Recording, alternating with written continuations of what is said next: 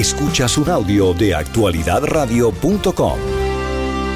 Por eso queríamos conversar con Leonardo Aranguibel, que es eh, mm, director de Disney Media Network, director de producción, para... Mm, eh, entiendo que ya, bueno, no tienen el uso de Mickey Mouse como figura no es tan importante, no se hacen películas sobre Mickey Mouse, pero es prácticamente el símbolo más importante de, de esa compañía.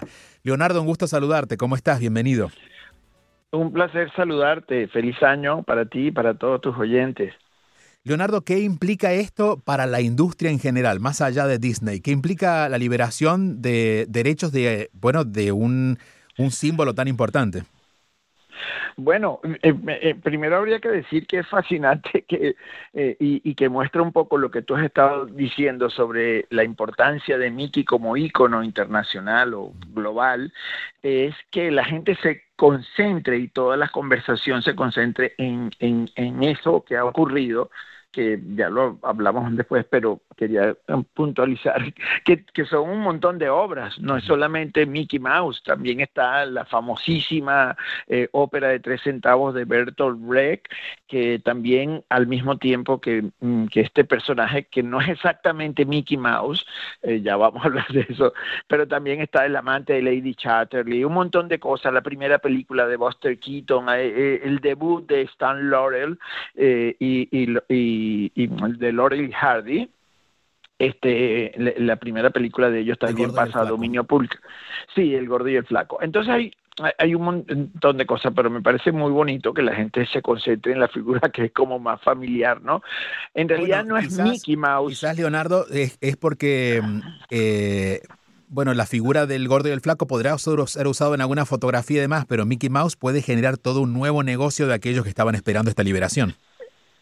Sí, exacto, pero no es exactamente Mickey Mouse, sino es la primera versión que ah, hicieron, eh, eh, que hicieron em, Walt Disney y su jefe de animación en ese momento, que era una empresa muy pequeña que se llamaba Up iWorks, el genio de la animación también.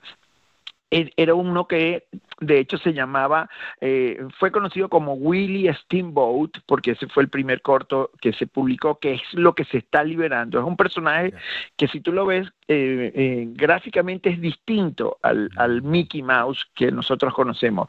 Ese era, se conoció por un poco un breve tiempo como Mortimer, en realidad ni siquiera se llamaba Mickey. Mickey se empezó a llamar luego. Mickey todavía, Mickey Mouse, la figura con los guantes blancos, el chorro rojo y los zapatos amarillos, no sé qué, eso no, no ha pasado todavía a, no, a convertirse en dominio público y será dentro de algunos años, pero es muy interesante cómo todo el mundo conecta esa o ha estado esperando eso, ¿no? Este, sí, los, son los 95 años que se cumplen eh, a partir de, ayer, primero, de anteayer, primero de enero, ¿no? Y con respecto a ese símbolo, eh, tú que estás dentro de la industria, la fuerza de un símbolo tan simple, pero que encierra no solamente varias generaciones, sino tantos significados alrededor de diversión, de, entretenimiento. Em, hay muy pocos símbolos que puedan tener tanta carga a lo largo de los, los años como esa, como esa imagen del ratoncito. Sí, pero mira, además esto es una historia que muy poca gente conoce, o bueno, o eh, prácticamente no habrá nadie que la recuerde porque eso ocurrió hace 95 años, como decíamos, pero Mickey, o en ese momento Mortimer, eh, surge como una respuesta de Walt Disney a su primera, a su primera creación, la primera creación que fue Osvaldo, no fue exactamente la primera, pero fue el primer personaje exitoso que tuvo, eh, Osvaldo el conejo de Oswald the Rabbit. Eh, eh, Osvaldo lo creó Disney junto a su, nuevamente lo digo, junto a iWorks y consiguieron un contrato de distribución. Eran una compañía muy chiquita, muy pequeña. Eran ellos dos prácticamente con el hermano de, de Walt, Roy Disney, y este, mm, consiguieron distribución para esto con Universal Pictures. Y tuvo un éxito extraordinario Oswald the Rabbit. Fue muy, muy, muy popular en las cines. La gente iba a ver los cortos animados que acompañaban a una película y después se salían del corto, ya no veían la película, lo que les demostró a ellos que lo que les interesaba a la gente era ver esos cortos.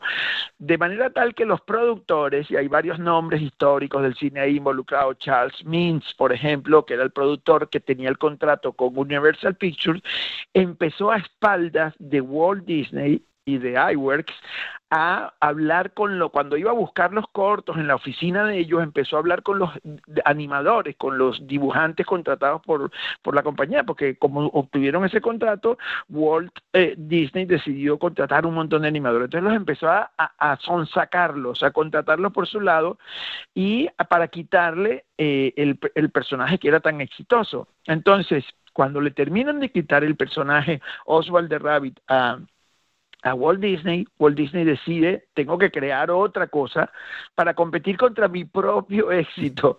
Y crearon entonces a Willie Steamboat y que se convertiría luego en Mickey, que como ya sabemos se convirtió en probablemente la figura de animación familiar más importante y más conocida del mundo. Y Oswald de Rabbit lamentablemente pues este pasó al olvido este, sin embargo, es una historia muy linda porque Disney readquirió, la compañía Disney readquirió los derechos de Oswald de Rabbit 70 años después. Y yo recuerdo, o siempre recuerdo el día en que Bob Iger, el presidente de la compañía, nos envió a todos en la compañía un email hace 15 años donde decía Osvaldo ha vuelto a su casa después de 70 años. Entonces, bueno, esa es más o menos la historia por la que nace Mickey, que eh, es una respuesta al propio éxito de ellos, ¿no? Hoy Mickey está más ligado a la figura en vivo que uno encuentra en el parque de Disney, pero no se han hecho más películas, ¿no?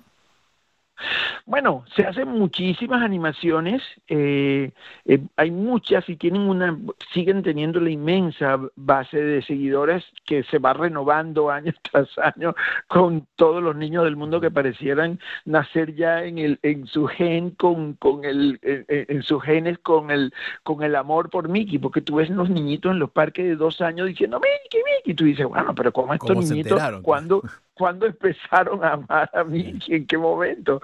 Este, sí, eso es sorprendente. Es un caso, yo diría que muy y, singular en la historia del entretenimiento, ¿no?